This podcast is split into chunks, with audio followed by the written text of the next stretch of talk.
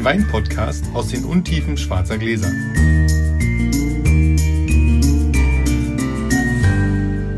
Hallo Sascha, Hallo Felix. fällt dir was auf? Wir haben neue schwarze Gläser und ich Genau. bin beeindruckt. Wir haben große, mundgeblasene, schwarze Burgunderkelche. Deswegen machen wir heute das erste Mal so eine Art Motto-Sendung. Ich denke, wir reden heute nur über Gläser, weil wir auch immer wieder Fragen bekommen von Hörern. Was für Gläser nutzt ihr denn, etc. Kurzen Disclaimer vorweg. Also hier wird von Sophienwald die Rede sein, von denen diese Gläser stammen. Hier ist aber kein Geld geflossen. Ich habe einfach eine Pressemitteilung bekommen. Sophienwald, österreichische Glasfirma. Die gar nicht. So ähnlich wie Zalto, also keine eigenen Werke, sondern Auftragsarbeit oder wie Gabriel, Ja. Auftragsarbeit in Tschechien und, und Ungarn. Und als ich die Pressemitteilung gesehen habe, habe ich mir die äh, Gläser mal angeguckt und festgestellt, Mensch, die haben schwarze Gläser. Die haben auch weiße und goldene Gläser, warum weiß ich nicht so genau, aber so große schwarze Gläser. Und dann habe ich geantwortet und gesagt, sagen Sie mal, Sie bieten doch an Ansichtsexemplare, ich hätte gern mal die schwarzen. Dann haben Sie ihre anderen Premium-Gläser noch mitgeschickt und dann habe ich mir gedacht, die stelle ich jetzt mal hier hin, können wir uns auch mal angucken. Ähm, aber erstmal würfeln wir vielleicht. Ha, Ja, ja, brauche ich ja fast gar nicht anfangen. Fünf. Wunderbar. Ich leg mal los. Nimm die Gläser mit. Wäre eine gute Idee. So, heute gibt es einen italienischen Wein, Sul Vulcano, den weißen davon. Das ist ein Weißwein vom Etna aus Sizilien, Jahrgang 2016 und mehr dann nachher. So, sehr zum Wohle. Danke. Ja, das Thema Gläser ist, äh, ist ein Thema. Ne? Ich bin Durchaus. Also, Ich habe Schwierigkeiten mit Esoterik, sag ich mal. Und gerade beim Wein gibt es eine Menge Voodoo. Und Hauptquelle des Weinvoodoos sind Weingläser. Und als ich damals das Buch geschrieben habe, habe ich ein bisschen recherchiert, wie ist denn der offizielle Stand. Und da gibt es zwei wissenschaftliche Publikationen von irgendwelchen Weinunis. Geisenheim ist nicht dabei. Und die sagen beide, es gibt einen Unterschied in der Geruchsintensität, abhängig von den Gläsern. Der ist aber gar nicht besonders groß, aber immerhin messbar. Und es gibt so eine Idealform eines Glases. Da geht es um die Öffnung, die Breite der Öffnung, den Durchmesser an der breitesten Stelle, die Höhe und so. Und wenn man das dann bis zur äh, breitesten Stelle füllt, dann hat man dann den optimalen Geruch. So. Ähm, beide sagen auch, Geschmack äh, ändert sich nicht durch das Glas.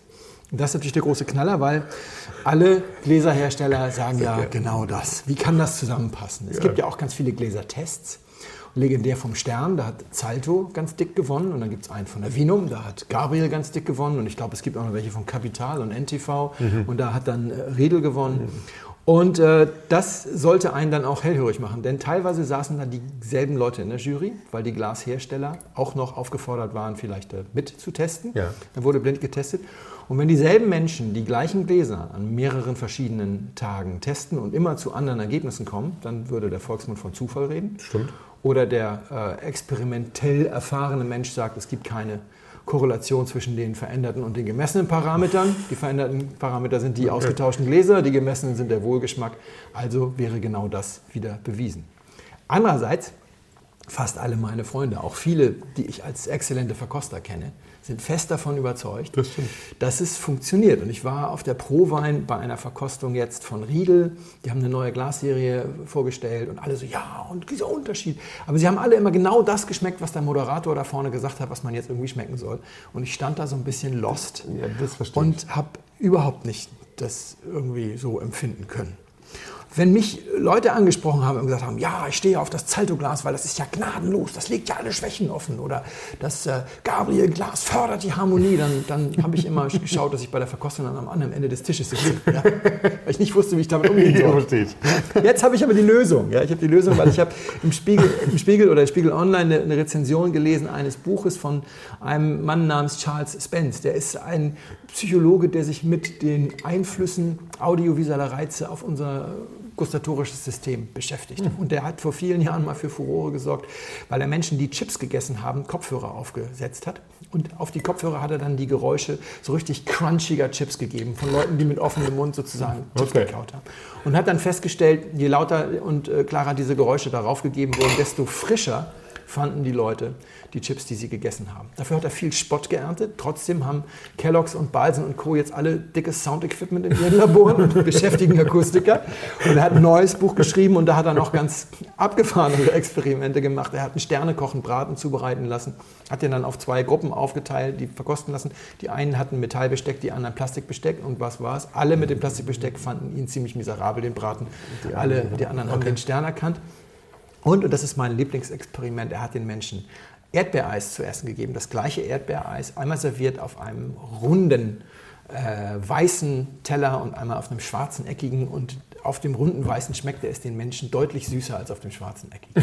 Und das funktioniert mit allen Menschen, das funktioniert auch mit mir.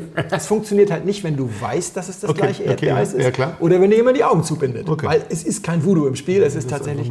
Autosuggestion. Und jetzt weiß ich wieder, wie ich damit umgehen soll. Wenn mir jetzt also jemand erzählt, hey, äh, diese Gläser und so, dann weiß ich, für den ist das so. Und da muss ich mich auch gar nicht drüber lustig machen. Das ist prima. Und dann sage ich, hey, super. Nur wenn er anfängt, mir zu erzählen, dass ich das genauso sehen muss, dann rede ich künftig über Erdbeereis. Sehr schön. Eine sehr schöne Geschichte. Und ja, hab ich- nachvollziehbar. ja, nun habe ich dir den Wein in einem schwarzen Glas serviert. Das muss ja sehr trocken schmecken. Ne? Total. Oder nach Erdbeere. Ja, oder nicht nach Erdbeere. Ähm, aber erst ein bisschen kalt. Jetzt finde ich, hat er sich schön entwickelt, hat eine schöne, eine schöne Frucht bekommen, finde ich.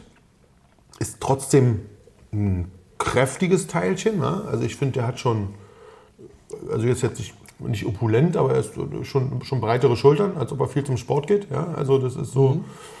Aber er ist sehr schön. Ich hätte ihn jetzt erst für ein Chardonnay halten, war mir jetzt nicht mehr sicher, ob es nicht doch irgendwie ein Sauvignon ist, ein Sauvignon Blanc. Sauvignon Blanc, wie kommst du auf die Idee? Also, erstmal, gefällt er dir? Ja, sehr. Aber ich bleibe bei Chardonnay. Also war, war bloß kurz wegen der Kühle vielleicht noch, aber es ist, also ich bleibe bei Chardonnay. Ähm, ja, sehr. Ich habe mich in den Wein verliebt. Ein bisschen. Ich finde den tatsächlich großartig. Der hat so eine richtig schöne, schöne Mundfülle, gibt es. so eine, Die Textur ist Ja, wunderbar. ja. Hälfte im Holz, und zwar in Zweit- und Drittbelegung, kein neues Holz. Andere Hälfte im Beton geblieben, während der Zeit sozusagen auf der Hefe geblieben, sodass du so eine gewisse cremige Textur hast. Hm. Bisschen, bisschen Holz ist dabei und ähm, eine schöne Fülle. Es ist kein Chardonnay, aber ich glaube, ich weiß nicht, ob du die Rebsorte überhaupt schon jemals getrunken hast. Hast du schon mal Caricante getrunken? Nee. Gut. Klingelt da was bei dir? Ist der nicht manchmal im, im, im, im, mit vermischt? Ich weiß es nicht. In dieser DOC muss er reinsortig sein. Okay. Es ist ein. Ähm, ich löse es direkt auf. ja, ne? bitte. Also, Ja, ja, es ist äh, das erste Mal, dass ich dir den Wein einschenke, der quasi gerade im aktuellen Blogartikel Ah. verwurstet ist. Er ist, kommt vom Etna. Er ist Ah. von Donna Fugata. Es ist der Ah. Etna Bianco DOC, äh, Sul Vulcano. Also 100% Caricante. Wie er gemacht ist, habe ich eben schon erzählt. 2016. Ähm, seit zwei Tagen offen. Ja. Das hat ihm sehr gut getan. Und äh, wir wollten eigentlich gestern produzieren. Ich dachte, 24 Stunden wären genug. Jetzt sind es irgendwie, weiß ich nicht, 40 geworden. Ist auch okay. Kann er, kann er gut vertragen. Der Winzer sagt, er kann auch 10 Jahre alt werden, glaube ich. Ja, das stimmt. Was ich so liebe an dem Wein ist, er hat äh, eine sehr hohe Säure für italienischen Weißwein. Er hat 6,7 oder 6,8 Gramm Säure. Das ist in Deutschland, wäre das auch noch spitze, für alles außer Riesling. Kein Silvaner hat so viel, gute Weißburgunder haben so viel. Und er hat nur 12,7 Alkohol. Und trotzdem diese Power. Das stimmt. Und das ist schön, wenn er die Power nicht vom Alkohol hat und kein Restzucker. Ne? Nicht vom Alkohol, nicht vom Zucker, sondern einfach von, von schöner reifer Frucht und, und viel Extrakt und einem interessanten Ausbau. Aber, aber du ähm, verstehst warum ich auf Chardonnay? Natürlich, das Also, ist ja auch, das ist, schmeckt wie ein sehr guter Chardonnay. Genau. Ja, ja, Also- auf, auf jeden Fall. Und ich finde, er schmeckt auch nach mehr Geld, als er kostet. Das ist auch Das angenehm. stimmt. Er kostet 20 Euro Oh. und ich finde, er schmeckt so irgendwo zwischen 25 und 35. Klar, ist nicht wenig Geld, aber Ja. ich denke, er schmeckt schon nach einem, ja, also im Burgund gibst du mit Sicherheit 30 aus, bis du da bist. Und auch in Deutschland bist du gern bei 25 bis 30. ja, bis durchaus. Wirklich ein schöner Wein. Und ja, würde man, brauchen, muss man eine Empfehlung kriegen für, weil das ist was, was du ja dir so nicht ins Glas tust oder kaufst. Also da ist es super, das zu hören und Ja. zu schmecken. Und wirklich wie so ein Chardonnay, so richtig, also auch so eine Cremigkeit, so, eine, so einen kräftigen Chardonnay und mit, von, aus einem kühlen Jahr so ein bisschen, so, ja, Genau. schön. Ja, damit kannst du nicht, genau, musst du einfach in den, und, und nicht Deutsch, kein Stück. Da kommst du, glaube ich, nicht auf die Idee. Also den kannst du wirklich in eine Burgundprobe als, als Ja, ja, genau, schmeißen genau. und gucken, was die Leute sagen. Ich glaube, den würden sie gut mit, ein, den würden sie gut mit einwerten. Ja, also so eine Chablis Grand Cru, weißt du? Also ein bisschen Genau. Holz und dann. Genau, ja, da läuft der gut mit rein. Das glaube ich auch. Ja. Noch eine extrem schöne Frische, das ist wirklich toll. Ganz anderer Klirr. Gibt's, oder?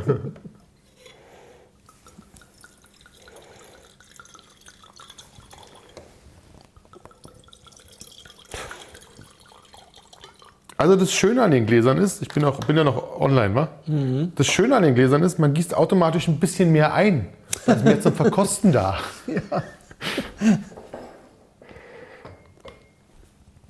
So, jetzt musst du, ach du hörst mich, wa? Wenn ich was sage. Nee. Wenn du die Tür zumachst, höre ich dich nicht. Nee. Nee. So, wir trinken heute einen reinsortigen Sangiovese Percalo von 1995 aus der Toskana. Viel Spaß. Bitteschön. Dankeschön. Sie klingen nicht so richtig schön, ne? Nee, das ist aber bei den meisten Mundgeblasen Das so. oder? stimmt, ja. Sascha, was benutzt du denn für Gläser? Privat. Ich habe genau drei Sorten Gläser. Nee, eigentlich stimmt das nicht. Eigentlich habe ich zwei verschiedene Gläser. Einmal eine Sorte in, einer, in zwei Ausführungen. Einmal benutze ich benutze eigentlich für alles die Gabriel-Gläser. Einmal in der normalen Standardvariante und dann habe ich noch die mundgeblasene Goldvariante. Die sind wesentlich dünner, gehen viel, viel schneller kaputt und machen manchmal gar keinen Sinn. Aber ähm, genau, das sind so meine, Standardgläser und für Burgunder nehme ich die Salto Burgundergläser, die Denkart. Ich trinke aber tatsächlich am liebsten aus den, aus den Gabriel-Gläsern.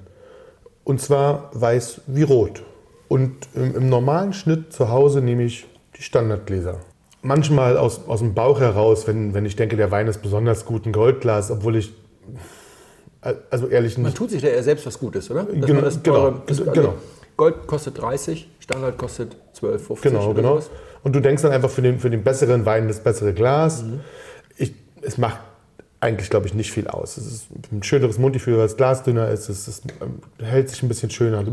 Es ist man filigraner unterwegs. Es passt vielleicht tatsächlich einfach nur vom Kopf her zu dem besseren Wein. Ja. Ansonsten trinken wir immer aus den Standardgläsern. Wie gesagt, weiß wie rot. Und ich finde, das passt einfach ganz gut. Und man hat halt, für mich ist ganz schön, ich habe ein Glas für alles. Ich habe also, muss nicht ans Glas denken, wenn ich was trinke, sondern der Wein muss aus dem Glas, in dem er ist, das ist, wie gesagt, auch als Standardglas konzipiert, ähm, da muss er gut schmecken. Und Ja. wenn er da nicht schmeckt, dann ist es halt auch einfach kein guter Wein. Dann brauche ich nicht über das Glas nachdenken und nicht denken, das ist jetzt, oh Gott, vielleicht Was war es jetzt das Burgunderglas, Ja. was ich vom Bordeaux genommen habe. Deswegen schmeckt er nicht, sondern das schmeckt halt nicht. Was ist denn für dich ausschlaggebend? Warum bist du bei den Gabriels gelandet? Gibt es ästhetische Gründe? Oder Ich fand es ich fand's tatsächlich, ich fand's tatsächlich ähm, hübsch anzusehen. Ich fand Mhm. die Idee eines Standardglases sehr gut. Also ich fand das, äh, viele von unseren Freunden, da weißt du selbst, wir waren letztens bei, bei, bei einem Freund, der hatte so einen großen Schrank im Wohnzimmer, Mhm. so einen richtig großen an einer Seite und der war voll mit Gläsern. Alle sehr verstaubt zum Teil, weil man sie natürlich viel seltener nimmt. Das hat jetzt halt nichts damit zu tun, dass er seine Gläser verstauben lässt, aber man nimmt sie halt dann einfach sehr selten. Und dann hast du da 50 Gläser drin zu stehen, Minimum, und nimmst halt dann doch immer wieder die gleichen. Und ich fand das immer sehr albern, sozusagen Ja. 1000 Gläser zu nehmen. Wie findest du die, die hier jetzt stehen? Die neuen Sophienwaldgläser? Die sehen gut aus. Also die, die haben eine schöne Form. Die sind, ähm, mir das, was gleich neben mir steht, erinnert mich ein bisschen an, äh, außer dass so ein leichter Bauchfehler, erinnert mich aber so ein bisschen an das Standardglas von, von Gabriel, so, ein- so einen Tick weit. Aber sie sind sehr hübsch. Also, Also- sie sehen wirklich gut aus. Ich habe festgestellt, was auch nochmal darauf einzahlt, wie sehr kann so ein Weinglas denn jetzt den Wein beeinflussen. Die Varianzen bei mundgeblasenen Gläsern sind unglaublich. Ich habe mir vorhin den Spaß gemacht. Ich habe ja auch Gabriel, Riedel und Zalto. Ich habe auch verschiedene, wobei bei Zalto habe ich nur das Süßweinglas. Und ich habe mal meine Gabriel-Gläser auf die Waage gestellt. Einfach auf die Küchenwaage. Ja, ich weiß, habe ich auch mal gemacht. Da hast du so 15, 20 Prozent Varianz. Ja. Also wenn es wirklich jetzt den Geschmack beeinflussen soll, sage ich, oh wow, wie geht das denn? Wir haben hier bei den Sophienwald leider ein Burgunderglas, das ich eigentlich sehr schön finde, was einen extrem dicken Stiel hat. Ja. Das wirkt durch diesen extrem dicken Stiel wie Maschinengeblasenen. Meistens haben die Maschinengeblasenen eben die sehr dicken Stiele. Ich glaube, das ist einfach eine Varianz. Bei dem Weißweinglas, wir fotografieren die übrigens alle, wer die mal sehen will, die stehen dann bei den Flaschenfotos dieses hm. Mal mit dabei. Bei dem Weißweinglas muss ich sagen, es hat die typische Krankheit, die auch Zalto hat, weswegen ich kein großer Zalto-Fan je geworden bin. Wenn die Bodenplatte viel breiter ist als der, als der ja. Kelch des ja, Glases, ja. finde ich, wirkt es immer etwas plump. plump es muss stimmt. sein, weil der Kelch ist so leicht, wenn du dagegen kommst, durch das Schwappende, durch, diese, durch dieses Moment, dass das schwappende, äh, der schwappende Wein hat, fällt das Ding sofort um. Deswegen muss es haben. Wirkt aber immer ein bisschen plump. Andererseits, ich habe das ja jetzt ausprobiert, liegt dieses Weißweinglas von Sophien äh, so gut in der Hand, dass ich im Moment alle Weißweine aus diesem Glas trinke, solange bis es kaputt ist. Ich habe ja nur eins, dann geht es wieder zurück zum Gabriel. Und bei dem, bei dem ähm, Rotweinglas, also quasi dem Bordeaux-Glas von Sophienwald, ist es genau das gleiche. Diese riesige Bodenplatte wirkt eben wie so ein Salto, äh Quatsch, wirkt wie ein Gabriel, bei dem die Bodenplatte zu groß geraten mhm. ist. Es ist tatsächlich bei mir allein optisch. Aber ich finde optisch das Rotweinglas am am besten mhm. tatsächlich. Da finde ich doch das, was du meinst mit der, mit der Bodenplatte, am wenigsten störend. Aber du hast recht, das Weißweinglas liegt halt wirklich, wenn du es in die Hand nimmst, hat es ein schönes Handgefühl. Also es ist halt, und das, ich glaube, das macht auch übrigens noch was aus, so ein, so, so ein schönes Handgefühl, dass du ein Glas in der Hand hast, mit dem du dich normal bewegst, was du schön an ihnen zum Mund führen kannst, was äh, von, von der Gewichtsverteilung ganz schön ist. Das ist, glaube ich, nochmal was, was, was durchaus Sinn macht. Ist übrigens der Grund, warum ich, wenn ich für den Gomillon meinen ganzen Tag verkoste, ich immer das Gabriel Standard nehme. Wenn ich das Gabriel Gold nehme, dann tun mir abends die Finger weh, weil dieser wahnsinnig dünne, dünne Stiel, Stiel ja. Echt bis auf den Knochen sozusagen. Ja, äh, und du hältst, genau, du hältst es dann auch doller fest, weil es alles so dünn Ja, ja, ja. Das, also für Stimmt. den ganzen Tag geht es nicht. Der Wein. Sascha. Also dieses Glas ne, hat ja gnadenlos hier.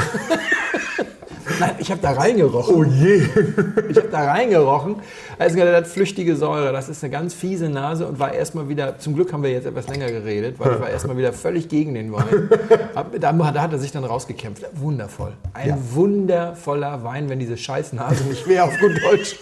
Aber jetzt ist ja nur das Glas. das stimmt, das sag ich. Falsch, wir haben eindeutig das falsche Glas in Nein, also man muss sich das wirklich so vorstellen. Das ist so flüchtige Säure, klingt immer so einen fetten Wein. Ich weiß was und du weißt nichts. Das, das hat halt immer so ein bisschen was von Essig und von ja. Essigreiniger ja. auch so. Ja? Und das ist so, diese Nase ist scheiße. So, und äh, der Wein ist toll. Das ist er. Das stimmt. Ganz feines, reifes Tannin, so ein bisschen, also der hatte mal ein bisschen mehr Holz. Ich glaube, er hat schon ein bisschen Zeit gehabt, äh, das zu verarbeiten. Ich glaube, du servierst mir einen Wein, der auf den Punkt gereift ist. Ach, ist der schön. Der hat eine schöne Säure, der hat noch eine schöne Frucht, die das ist stimmt. aber gar nicht so überbordend. Ähm, ah, das ist so richtig Gänsehaut. Das ja. ist so richtig abgefahren gut. Ja. Finde ich auch. Ich bin mir nicht sicher, ob wir ihn schon mal getrunken haben, tatsächlich. Ich habe heute darüber nachgedacht und war mir nicht sicher. Es ist nicht die erste Flasche, die ich von, von, von dem Jahrgang ähm, trinke. Es ist wunderschön. Ich finde ihn auch wirklich, wirklich wunderschön. Absoluter Knaller. Ähm, Reinsortig übrigens. Von der, vom Gefühl her würde ich sagen Toskana. Ähm, 100 Punkte für den Verkoster? Ja, Toskana. Ja. Also das ist so richtig Toskana. Oh. Aber besser geht das auch gar nicht. Ah, ich glaube auch. Es wird, wird, echt schwierig nach oben, muss man sagen. So, also. Wenn es reinsortig ist, muss es ja. Nee, muss es nicht Sangiovese sein. Aber es, auch, ist, es ist Sangiovese. Ja, ich ja. hätte auch als erstes gedacht Sangiovese. Aber es ist ja erstaunlicherweise so, dass die aller, allerbesten Weine der Toskana nur sehr selten reinsortig Sangiovese sind. Es gibt den Reimetz, und jetzt verlässt mich mein Gedächtnis schon wieder. Es gibt nur fünf, sechs genau, reinsortige so Sangiovese, die so richtig sind, genau. ober, über, drüber sind. Ja, ja, genau. Es wird einer von denen sein. Mhm. Es wird auch kein billiges Vergnügen sein. Es ist nicht ganz günstig. Was ist es denn? Es ist ein Percalo. Percalo, ja. ja 1995. Wow. Holy moly. 23 Jahre warten hat sich gelohnt. Durchaus, oder? Finde ich auch. Also wirklich ein geiles Teil. Oh, hm? Irre gut. Ja. Also. also, wir können die Leute nicht entlassen, ohne ihnen zu sagen, was es kostet. Ähm, ein bisschen 130, 140 oder sowas, glaube ich, im Schnitt. Für so einen alten Jahrgang gut angelegtes ja, Geld. finde ich auch. Sehr geehrte Damen und Herren, im Namen von Flugkapitän Felix Botmann und Co-Pilot Sascha Radke darf ich mich ganz herzlich bei Ihnen bedanken, dass Sie sich heute für Blindflug entschieden haben. Wir hoffen sehr, Sie hatten eine angenehme Zeit an Bord and we wish you a safe onward journey und allzeit einen guten Wein im Glas.